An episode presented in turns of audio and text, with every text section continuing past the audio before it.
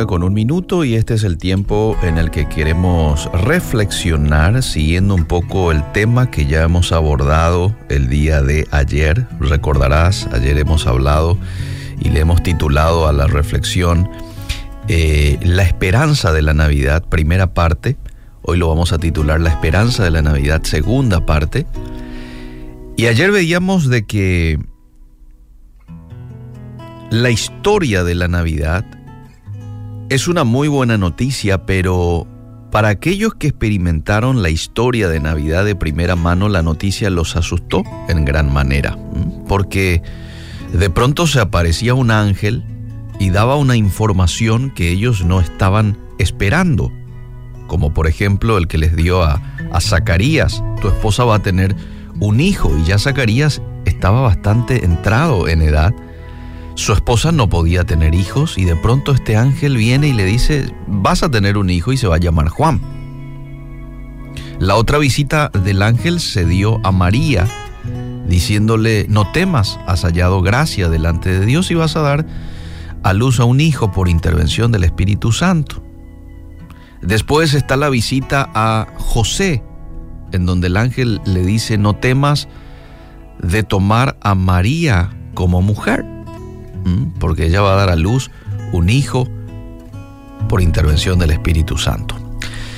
Y decíamos de que hay algunos temores que se presentaron en torno a este nacimiento, como por ejemplo el temor a estar decepcionado, el caso de Zacarías y Elizabeth, que una tras otras eh, veces intentaron ellos eh, que Elizabeth quede embarazada, sin embargo no habían podido conseguir eso.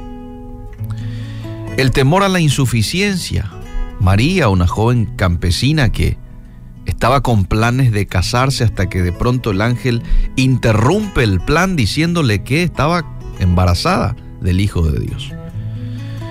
Lo más probable es de que el pánico y el temor la querían inundar en ese momento, como también muchas veces hoy a nosotros cuando de pronto estamos por tomar un nuevo emprendimiento y nos creemos insuficiente para la tarea a la cual Dios nos encomienda. El tercer tipo de temor en torno al nacimiento de Jesús y que lastimosamente muchas veces hoy se vuelve a repetir es el temor a la desaprobación. Fíjate vos que en Mateo 1.18 el ángel le dice a José que no tuviera temor y que llevara a María a su casa como esposa. José temía a la desaprobación de llegar con María embarazada a su casa no estando casados. Imagínense lo que era esta experiencia en aquella época. Llevar a tu novia, a la mujer con la cual te habías comprometido pero que todavía no era tu esposa y que ella ya esté embarazada. Bueno, José tenía miedo a esa desaprobación que podía recibir por parte de su familia. A nadie le gusta el rechazo, todos buscamos siempre la aprobación del ser humano. Cuando en la Biblia en realidad dice en Proverbios 29, 25, temer a la gente es una trampa peligrosa, pero confiar en el Señor significa seguridad. No hay que temer a la desaprobación del ser humano, amable oyente, siempre y cuando Dios apruebe tu camino. No hay que temer a la desaprobación del ser humano siempre y cuando Dios apruebe tu camino. A veces vamos a tener que pasar por esa experiencia de que algún ser humano desapruebe lo que estamos haciendo, lo que estamos diciendo, pero Dios lo aprueba. Por ejemplo, una familia que no conoce a Dios eh, y de pronto uno de los integrantes toma la decisión por Cristo, lo invita a su corazón y empieza a caminar con Jesús cuando la costumbre de la familia era otra, o porque estaban en otra religión o algo por el estilo. Bueno, en un caso como ese, lo más probable es que la persona que toma su decisión por Cristo va a pasar por un momento de desaprobación de parte de su familia por el rumbo que ahora está tomando su vida, por la decisión que tomó. Sin embargo, Dios aprueba el camino de esa persona. ¿eh? ¿Por qué?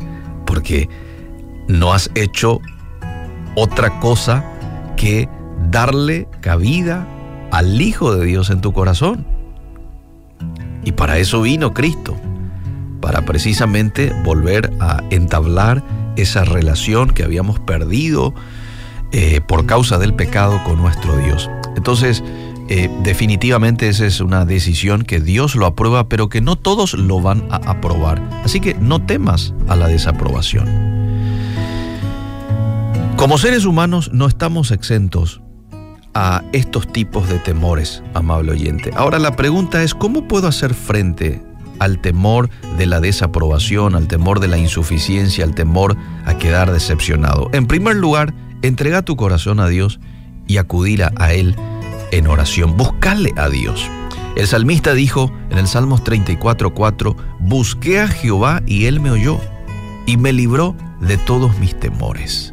Cuando usted es una persona que busca a Dios, le pone a Dios en la prioridad de su día, de su vida, ¿eh? entonces Dios se encarga de darle a usted valentía, con lo cual puede hacer frente al temor. Lo segundo, del temor no se huye, al temor se lo enfrenta. Cuando vos enfrentás al temor, lo superás, tu dependencia de Dios avanza y tu confianza personal se afianza. ¿Mm? ¿A qué temor sería bueno que te enfrentes el día de hoy? Enfrentalo con la ayuda del Espíritu Santo. David enfrentó a Goliat. ¿Le habrá causado en algún momento temor a David? Probablemente en algún momento se le habrá cruzado por la mente. ¿Y qué pasa si no lo venzo? ¿Verdad? Pero sin embargo David tenía una valentía que superó a cualquier temor que se pudo presentar porque estaba, era un hombre lleno del Espíritu Santo. Y enfrentó a Goliat, enfrentó a lo que le podría haber causado temor. Así es como debemos de actuar. Lo tercero, deja de escuchar las voces del temor, voces temerosas, ¿eh? que hoy encontramos en todas partes. De pronto podría ser alguna amistad, los medios de comunicación que hoy como nunca antes están promocionando mucho el miedo, el yaque. Cuidado, el año 2023 se viene con esto, se viene con aquello, que la enfermedad, que esto, la segunda, la tercera, la quinta ola. Bueno, muy importante, deja de escuchar las voces del temor y vas a vencer al temor. El que anda con sabios, sabio será. El que se junta con necios, será quebrantado, dice un pasaje. Cuarto, basa tu esperanza en las promesas de Dios. ¿eh? La esperanza no se puede basar en lo que pensás, en tu experiencia, en tu capacidad. Hay que basarlo en Dios, en las promesas de Dios. Salmo 56.3 dice, pero cuando tengo miedo, en ti pondré mi confianza. Que Dios nos ayude el día de hoy a poder hacer frente a cualquier tipo de temor que se nos pueda presentar en el camino. Ya hemos dicho ayer de que es una herramienta que hoy nuestro enemigo la está utilizando en contra nuestra. ¿Mm? Seamos despiertos. Dios no nos ha dado espíritu de temor, de cobardía, sino todo lo contrario, de valentía, de amor, de dominio propio. Gracias Dios porque en tu presencia hay libertad de todo tipo de temor.